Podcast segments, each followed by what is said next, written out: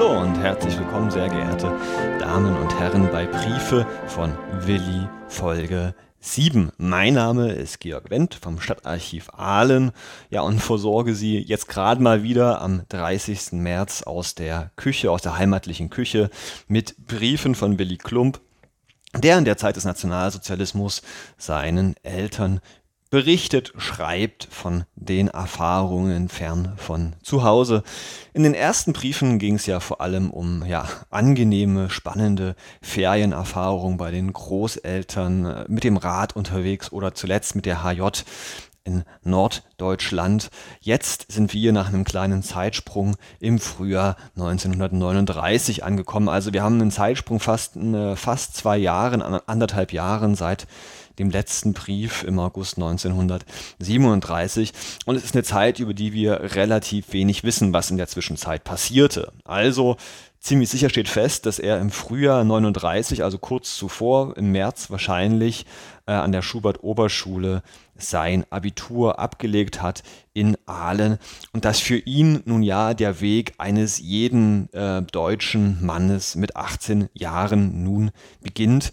Das heißt, der Weg aus der nun ja kindlichen Freiheit in die, naja, beengte Erwachsenenwelt des Totalitarismus. Ja, also Sie wissen ja, im Faschismus sollen die Menschen sofort, sobald sie ein gewisses Alter haben, äh, als Kind durch die Parteiorganisation geschleust werden. Die deutsche Jugend, die Hitlerjugend.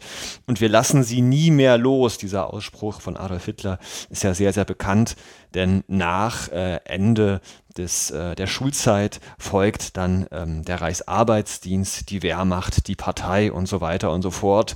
Und wir werden sie nie mehr freilassen. Und auch Willi hat eigentlich so ein ganz, ja, ich würde mal sagen, so ein ganz normales Leben im Nationalsozialismus bis dahin geführt, von der deutschen Jugend zur Hitlerjugend. Ist ja nun nach seinem Abi äh, in der Zeit, wo ihm nichts anderes übrig bleibt, als ein halbjähriges Jahr äh, im Reichsarbeitsdienst abzulegen. Reichsarbeitsdienst, was war das eigentlich ganz genau? Nun ja, man darf es nicht mit dem Zivildienst vergleichen oder ähnlichem. Es ist eine Art paramilitärischer Vorbereitungs- und Arbeitsdienst, wo zunächst alle Männer später auch alle jungen Frauen für ein halbes Jahr lang dienen müssen, Arbeitsdienst leisten müssen, fern von zu Hause, kaserniert. Man äh, macht durchaus hier und da auch schon Übungen an der äh, Waffe. Ja, und erlernt die, würde ich mal sagen, Grundsätzlichkeiten des Lebens des Soldatens. Also Gemeinschaft, Kameradschaft, man lebt auf einer Baracke, äh, man macht das Bett, die Einkleidung, die Uniformierung, die Appelle, das gemeinsame Arbeiten und so weiter und so fort. Das wird de der deutschen Jugend anerzogen, fern von zu Hause, oftmals mit ähm, bekannten Personen aus der Heimatstadt, aber fern von zu Hause in einem Lager äh, wird man hier für ein halbes Jahr lang der Heimat und den Eltern entzogen. Im Fall von Willi beginnt das am 2. April.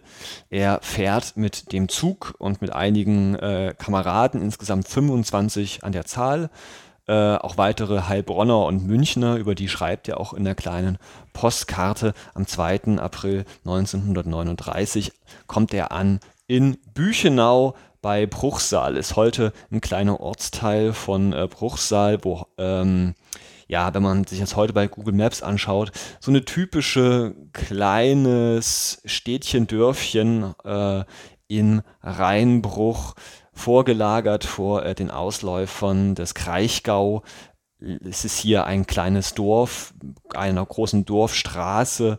Ähm, links und rechts, also westlich und östlich, haben wir hier äh, künstliche Seen angelegt und hier wird nun Willi in einem Barackenlager interniert. Übrigens äh, werde da auch ein, zwei Bilder äh, dazu beilegen, wie dieses Lager aussieht. Schön erkennbar übrigens auch an dem Wappen bzw. an der Fahne des Reichsarbeitsdienstes ein weißer Kreis auf rotem Grund auf, mit Schwarz in diesem weißen Kreis ist ein Spaten zu sehen und zwei Ähren. Also das ist die Art und Weise, wie man sich hier nach außen ähm, signalisiert, nach außen kundtut, das ist ein Lager des Reichsarbeitsdienstes. Also er kommt, wie gesagt, am 2. April 1939 an und schreibt seinen Eltern einen Brief. Ich lese mal vor. Liebe Eltern, wir sind nun allmählich in Schwung gekommen. Gestern fassten wir unsere Anzüge, Stiefel, Mützen und Wäsche. Da es verboten ist, in den ersten vier Wochen eigene Hemden weiter zu tragen und da auch unser Spind sehr klein ist, kann ich keine Privathemden oder Unterhosen brauchen.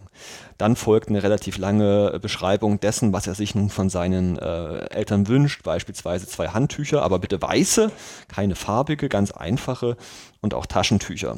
Er beschreibt außerdem, dass er erst am 29. April wieder Urlaub haben wird. Morgen, an dem Mittwoch, dem 5. April, werden wir dem Abteilungsführer vorgestellt und besichtigen die Baustelle. Am Sonntag werden wir ausgeführt auf den Michelsberg. Das ist ein vorgelagerter Berg des äh, Kraichgaus, 269 Meter hoch. Können Sie sich gerne auch anschauen. Bei Google gibt es da ähm, bei Wikipedia auch eine schöne schöne Bilder von der Michaelskapelle, die da oben steht und man hat dann eine wunderbare Aussicht auf den bis äh, über den Rhein ähm, bis auf den Pfälzer Wald. Also wie gesagt, es ist durchaus sonntags auch hier und da für Unterhaltung gesorgt.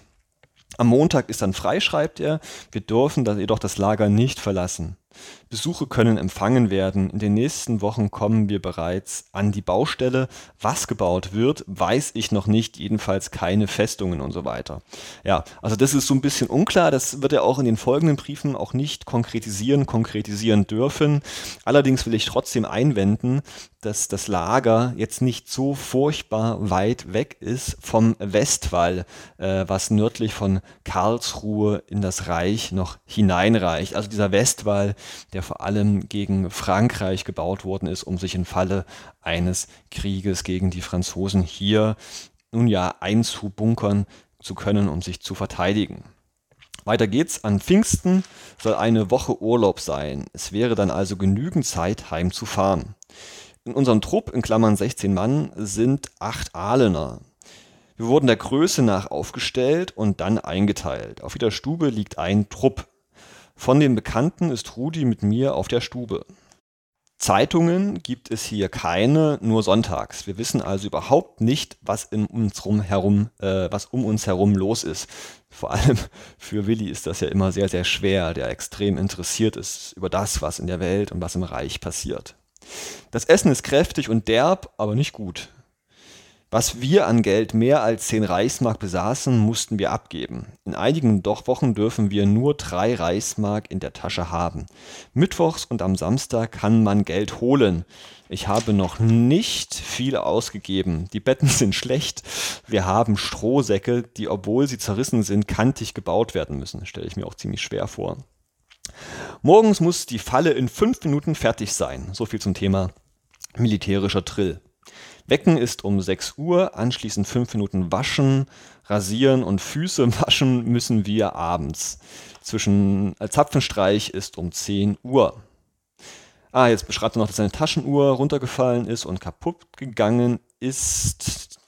Zum Abschluss schreibt er noch, sonst weiß ich augenblicklich nichts mehr. Ich wäre euch dankbar, wenn ihr mir in jedes Paket eine Kocherzeitung oder ein schwarzes Chor legt, aber nur eine Zeitung möglichst, die neueste Nummer. Schwarzes Chor ist äh, Verweis auf die Fördermitgliedschaft des Vaters in der SS. Das war äh, die, nun ja, die Publikation der Schutzstaffel.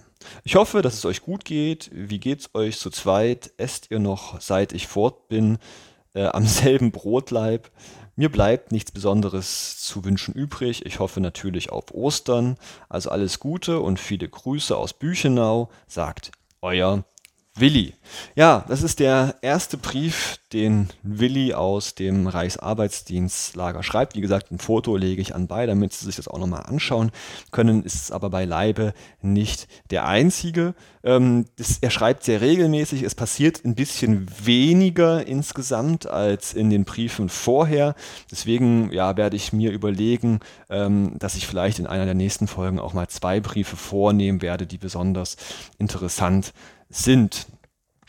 Bis dahin Willi jetzt also zur, als Zusammenfassung gesagt im Reichsarbeitsdienstlager, äh, ja, in der nationalsozialistischen Unfreiheit, wie er das alles aufnimmt, wie er damit dauerhaft klarkommt, darum wird es in den nächsten Folgen gehen.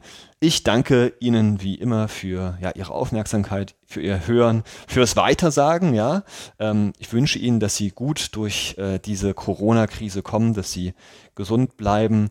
Ahlen hält zusammen. Ich verbleibe als Ihr Georg Wendt. Auf Wiedersehen oder hören muss es ja eigentlich heißen. Tschüss.